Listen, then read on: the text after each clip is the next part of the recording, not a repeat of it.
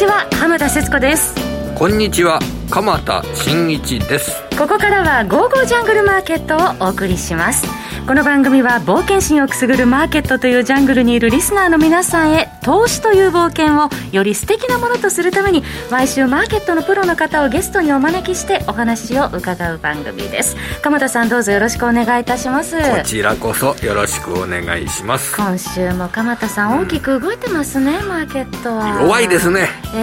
え。ー、ようやく日経平均9日ぶり反発ですけど。うん。でもね全体の値動きを示すトピッククスは2ポイント安という状況ですから、まあ、上がったっていうような雰囲気でもないですね、今日もね、全般的には。まあ、非常にこれ、日本株の動きが悪いというような、そういう状況ですけれどね。でこれ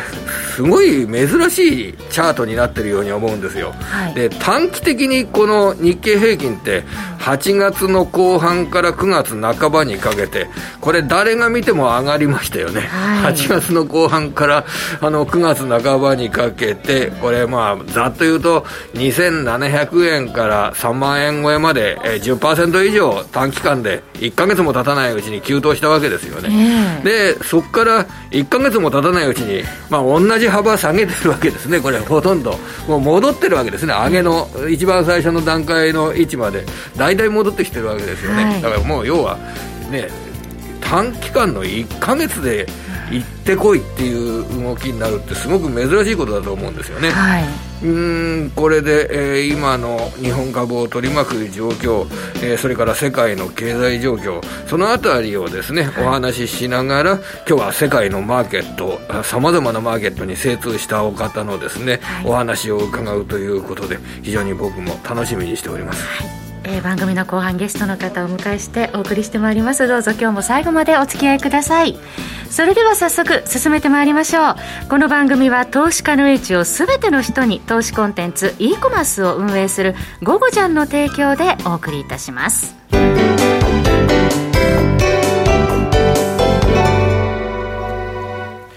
さて、先ほど鎌田さんから、その9月の14日の高値からまあ行ってこいになってるということで、計算してみたら、私、その9月14日の高値から、実に3142円下げていたという、3000円以上下げていたんですね。そうですね、まあ、その前に3000円以上、ね、同じぐらいの期間で上げてるんですけど、はい、安値から高値までね、えー、8月の後半の安値から9月14日の高値まで、17日。17日あったんですね、はい、17日かけて3000円以上上げたっていう感じで形ですけど、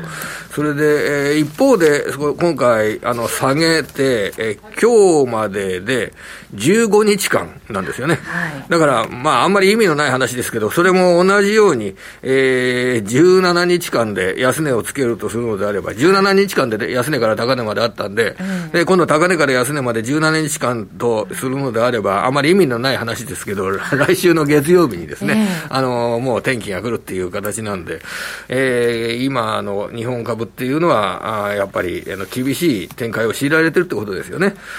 それであの、今日は木曜日ですので、先週1週間の投資部門別売買状況が先ほど発表されました。これ当然株価が下がってるところですからね、はい、あの、海外投資家は売ってるでしょうということになるわけですけど、海外投資家は現物株を4889億円売り越しとなりました。で、現物よりも大きく売り越しているのが、先物ですね。はい、先物。えー、日経ラージ、日経ミニ、トピックスラージにトピックスミニ、そしてから JPX 日経400。このあたりの先物を全部足すと、大体1週間でこれ1兆2670億円ぐらい売り越してます。1兆2670億円、1週間でですよ、えー、先物の売り越し、1兆2600億円台、で現物が4889億円ですので、現物と先物合わせると、1兆7570億円の売り越しっていう計算になるんですが、えー、すごいですね、これ。1週間の売り越しの金額っていうと、相当大規模な、あの、売り越しになってます。はい、で、この海外投資家の先物売買、1週間で1兆2670億円の売りっていうふうに申し上げましたけど、えー、これ、いいね、昨日、今日発表されたのは9月の第5週、先週分なんですが、はい、9月の第1週から第4週までは、えー、4週間累計で1兆3330億円買い越してるんですね。うんで、4週間で累計で買い越した部分、まあ、そっくり、えー、5週、第5週の1週間で、まあ、売り越しというような状況になっているということなので、うーん、これは非常にこれ、短期的に、えー、かなり日本株っていうのはですね、先物中心に、あの、海外投資家がトレーディングを行ってるんだなと。まあ、いろいろ理由は、その動きに対して理由はつけますけれども、はい、まあ、あの、考え方としては、やはり日本株っていうのは、景気の動向を見据えてのトレーディング対象というような位置づけがされてる面が大きいのかなというふうに思ってます。はいということは、まあ、基本的には世界の経済状況や企業収益状況に対して、えー、やや警戒的な部分が、あ現れてるってことですよね。えー、中国の、まあ、経済指標などをが結構7、9月期、あの、悪い指標なども出てきてるんですけど、はい、今週に入ってから発表されてる、あの、ドイツの経済指標、はい、これがですね、えー6日に発表されました製造業受注、8月の製造業受注が7.7%の低下という水準になりました。はい、前月比ですよ。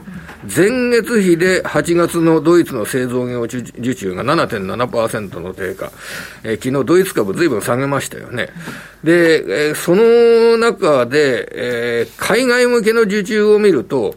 ユーロ地域向け、ここは強いんですよ。えー、1.6%上昇。ユーロ地域向けのドイツの受注っていうのは結構好調なんですよ。はい、ただ、ユーロ以外地域、ユーロ以外の地域、これが15%も減少してる。15%も減少してる。ユーロ以外の地域っていうと、はい、やっぱり中国などがメインになりますよね。えー、その、そういった、えー、ドイツの中国向けの受注というのが、かなり、えー、8月月間では起こってるんじゃないか。ということを伺わせるような数字ですよね。はい、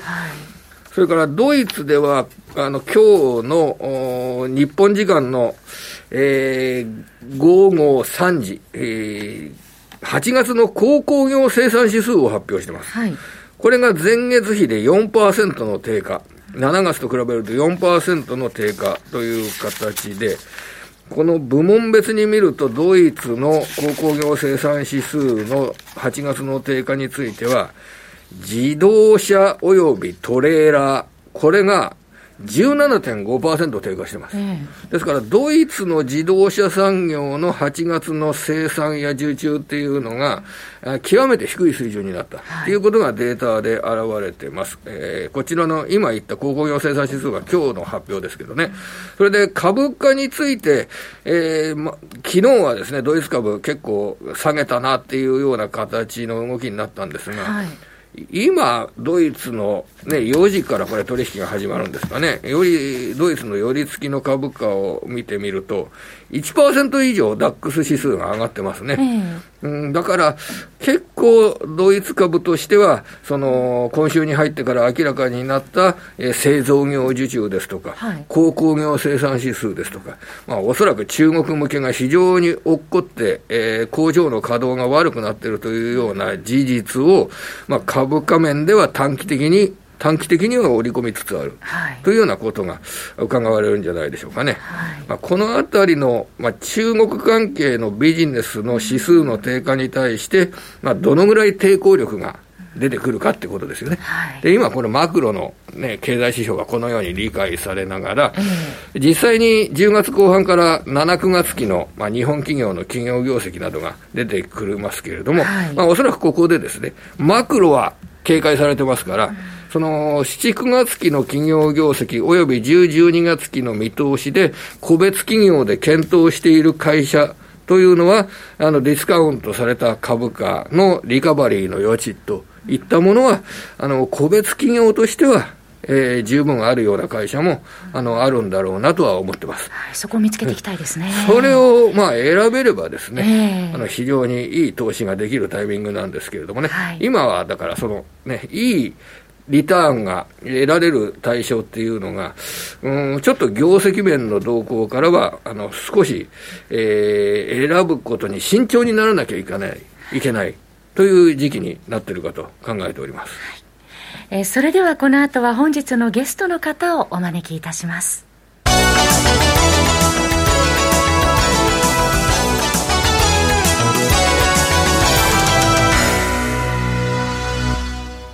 それでは本日のゲストの方をご紹介しましょう。為替のスペシャリストでいらっしゃり、えー、世界経済にも精通していらっしゃるこの方、島力夫さんです。よろしくお願いします。よろしくお願いします。よろしくお願いいたします。えー、今、世界景気の流れなどについて、まあ、ドイツの経済指標を中心に鎌田さんにお話しいただきました。まずはじめに、島さんにもそのマクロ経マクロ経済の現状について伺っていきたいと思うんですけれども、まあ、金融市場もそれに合わせて混乱してきているという流れなんですが、はい。はい。あの、鎌田さんがおっしゃられる通りでして、えー、中国の経済が減速していると。はい、で、この中国経済の減速なんですけれども、根本にあるものが何かと言いますと、はい、習近平政権のその政策が変わってきたということでが一つありますよね。共同富裕という言葉を出して、まあ、あの、まあ、鄧小平さんの先プ論、まあ、あの先に止める人は飛んでという資本主義的な方向に行ったんですが、今、ぐーっと社会主義的な方向、えーと、にこう戻そうとしている、それともう一つはですね、えー、過剰債務、中国にたまにたまっている不動産業ですとか、えー、それから今、どうも地方政府にもメスを入れ始めようとしてるらしいんですけれども、はい。非常に債務のレバレッジのかかった経済なので、えー、それについに手をつけようというふうに習近平さんが動いていると、それで中国恒大集団問題が出てきているというところですね。で、おそらく中国経済はここから多くの方が考えているよりもぐーっと減速すると思います。特に高額商品の購入が減っていくので、えー、欧州の企業はあのすごく密接な関係ありますんで、えー、厳しくなってくるんじゃないかなとは思います。それはやはり考え方として、えー、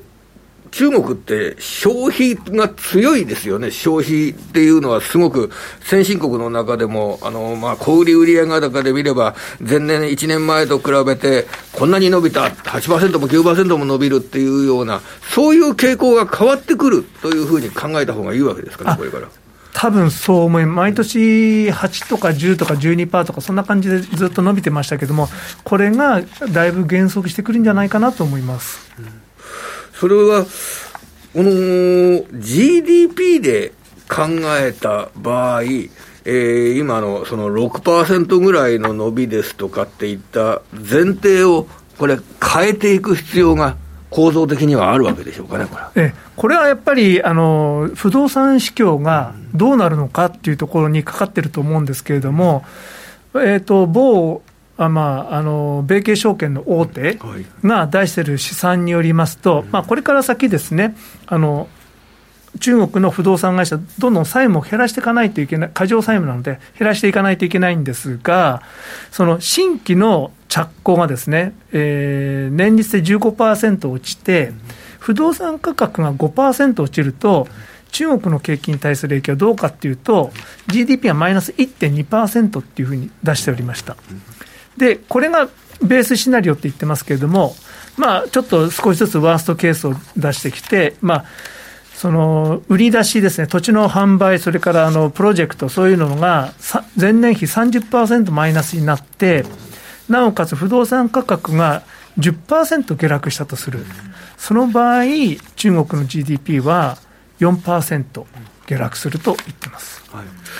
その動きというのは、すごく乱暴な例を挙げてしまいますけれども、要はあの年収の40倍ぐらい使わないと家が買えないとか、住宅の事情が日本でも伝えられてるじゃないですか、はい、でその年収の40倍使わないと家が買えないとか、それがもういけないっていうことになるわけでしょうか、そのそうすると中国国民が家を持つことができない、そういうような世の中ではだめだ。だから不動産価格っていうのは、ぐんと下がらなきゃいけない、結構乱暴な言い方ですけれども、こういう言い方をしてもいいわけでしょうかね、ただ、まあ、あのそれでもってあの、マーケットが混乱するのも避けたいというふうに、うん、当然、中国の政府は考えているので、まあ、前提として習近平さんは、まあ、あの家っていうのは、住むところであって、登記の対象ではないと。はいであの年収の 40, 40倍とかっていうものって、とても買える代物では買えないですよね、買えない。は年収っていうのは、働くで年収がもらえるわけですよね、ええ、40年働かない人だっているわけじゃないですか、ええ、40年働いてたとしても、そのお金で家が買えるっていうのは、何にも他に金使えないってことですよね。いや、あの、ご飯食べないってことですよね。現実的じゃないっていうことですよね、これは。ええあの、ですから、親からもらって、頭金をなんとか作ってとか、いろんな形で細工してですね、ただ、それでも、あの、年々成長していったので、給料はどんどんどんどん増えていったんだとは思うんですよ。けれども、それもだんだん止まってくるでしょうし、で、一人で2軒買ってる人も多いんですよね。えー、それは結構お、お金のある方うん、まあ、まあ、そういう人も。借金をしてるってことなんですね。借金してるってことです。うん、ええ。ただ、あの、アメリカのサブプライムローンのようにですね、頭金なしに買ってるわけじゃないんですよ。皆さんやっぱりそれなりに3割とか入れてるんですよね。結構あるんですね。そこはあのあのアメリカに比べて健全だっていう人もいるんですけれども、いや、中国ってものすごく貯蓄率の高いところなので、すべてを投げ打って、あの不動産にバーンと金をかけてるわけですよね、うん、それの価格上昇が止まった時ですとか、うん、むしろ価格が低下した時に、それは一部にはですね買えなかった人はですね、もうざまあ見ろとかですね、なんか、あの留飲を下げるような感情もあるでしょうけれども、持ってる人にとってはですね、もう生きてはいけないみたいな。で、そういうケースになった場合、日本の、まあ、1990年代の状況を考えると、これ、金融機関が、不動産価格の下落を受けると、これ、例外なく金融機関が経営の経営に打撃を受けるということになるかと思うんですけれども、それで中国の金融収縮の動きが広がって、今進んでいる、えー、製造業のプロジェクト、えー、ビッグな電池工場、電池工場、リチウムイオン電池の工場、半導体の工場、これらの金融の融資が止まるですとか、そういったケースっていうのは考えておいた方がいいわけですかね、これから。いや、それはないんじゃないですかね。あのそこはそこで別で、ええあの中国はまあ、ああいう国ですから、うん、まあ、不動産関係で不良債権とかいっぱい出てくるとは思うんですが、うん、それとは別に国家プロジェクトとしてっていうか、まあ、しょうかあの進めたい方向には、金は回ると思います、はい。えそうするとあの、日本の、えー、バブル期の銀行があこの経営破綻したような、要はその銀行のに、民間銀行に民間銀行の責任を負わせるというような、そういう構図に、単純な構図にはならないというえっと、その日本のバブルの時に、えー、日本の銀行に一体不良債権がどれだけあるのか、うん、日本の政府は分かってなかったですよね。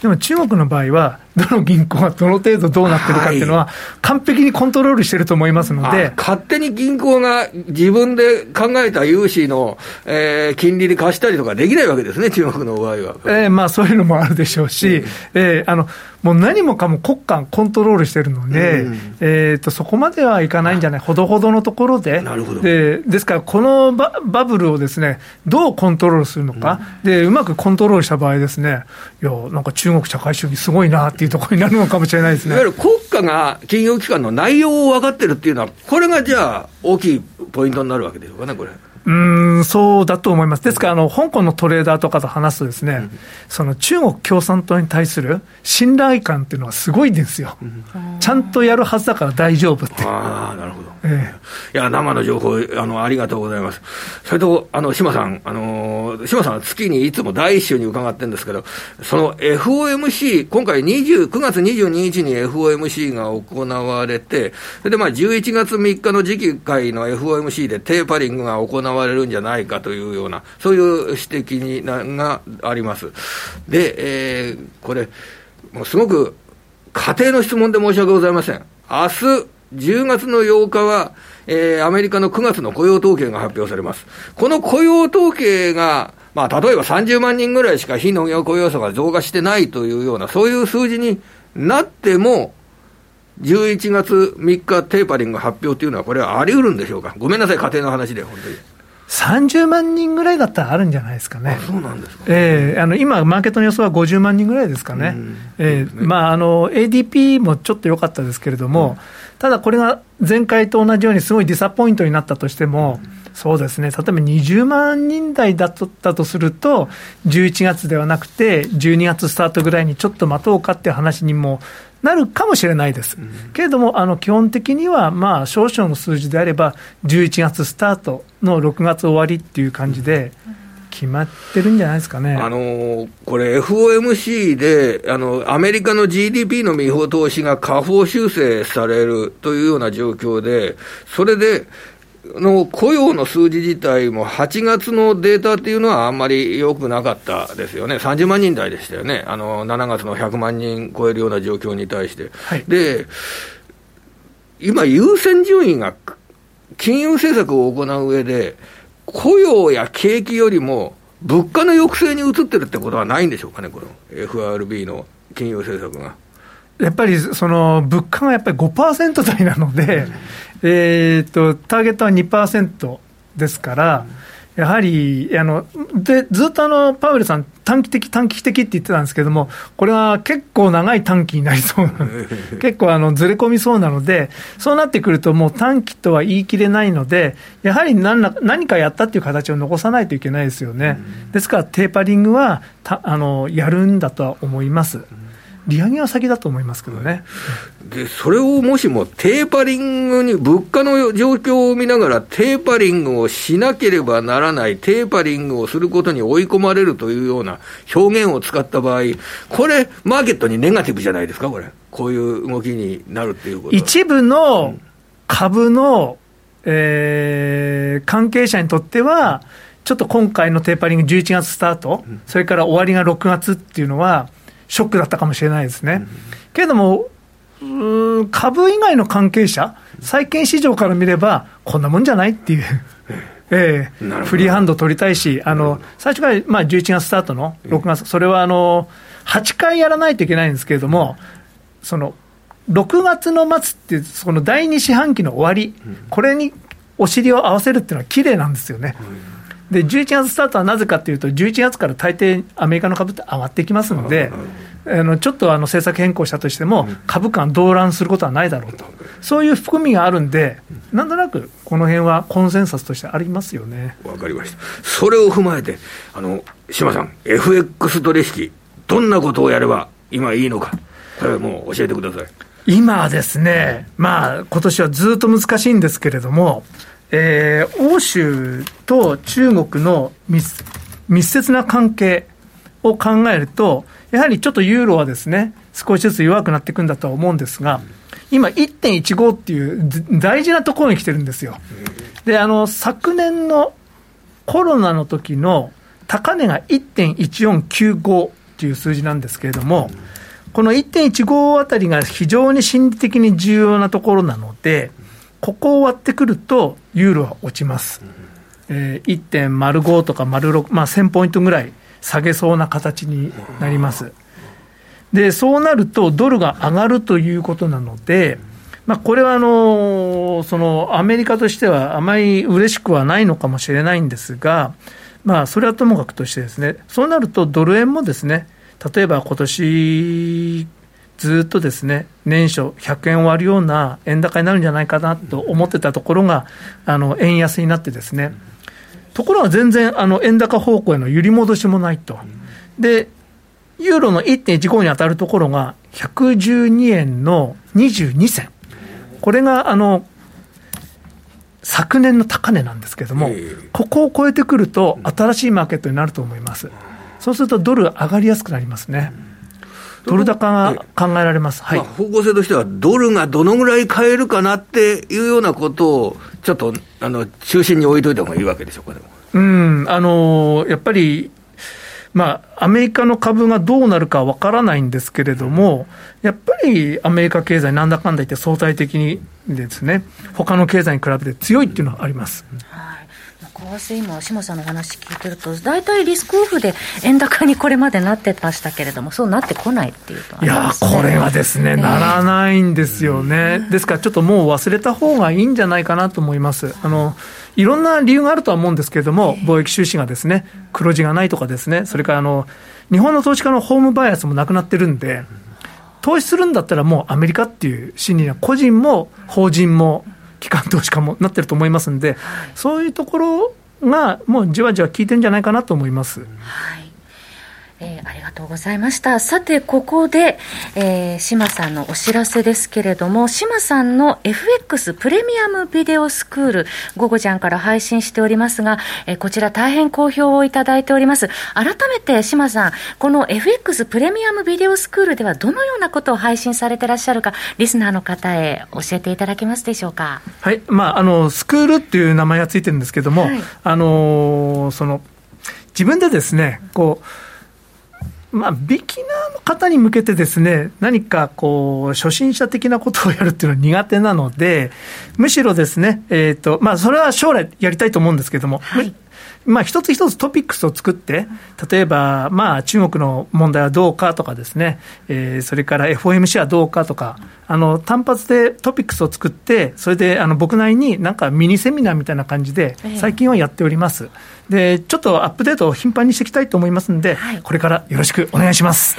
ああ、いいですね。生涯役立つ分析力をね、あの、教えてくださる。ホームページに行くには、午後じゃん、はい、島力夫とか、検索すれば、はいポーンといけるわけですね。おっしゃる通りです。えー、午後ちゃん言っていただいて、島さんのお名前を検索していただくと、島力夫 FX プレミアムビデオスクール、生涯役立つ分析力というページが出てきます。えー、月額3500円で好評配信中です。えー、最近もね、あの、頻繁に、えー、島さんアップしてくださっていますので、ぜひ皆さんご検討いただければと思います。えー、ただいまご紹介した島さんの FX プレミアムビデオスクール、えー、こちらのコンテンツをはじめまして、えー、いろいろなツール、電子書籍、自動売買ソフトなど、ゴゴジャンでは実に2万6000アイテムが集っております。ぜひ皆さん、ゴゴジャンでお気に入りを見つけてください。また、あなたのとっておきのスキルコンテンツのご出品もお待ちしております。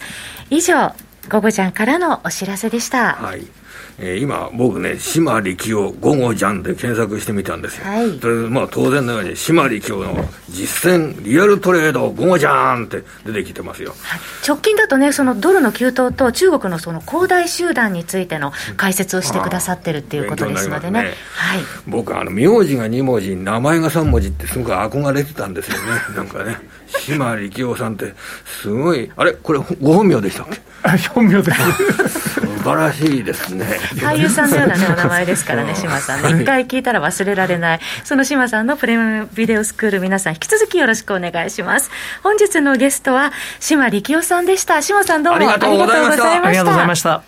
えー、重要なね、為替のポイントなども教えていただきましたけど、島さんとこうやってお話しするとですね、はい、あのやっぱりお話、誰かとするっていうのはすごくいいですよね、うん、その誰かが考えていること、えー、まあ、自分でそれを身につけることができる、だから誰かの話を聞くとか、ね、誰かの書いたものを読むとか、はい、すごく人間に与えられたあの貴重なあの勉強の仕方ですよね。特にあの乱高下している今金融市場では特にね皆さんい。ろんな方のお話聞くって重要ですよね、はい、えということで、え今週も鎌田さんありがとうございました。来週も素敵なゲストの方をお招きしてお話を伺います。皆様どうぞお楽しみに。それではまた来週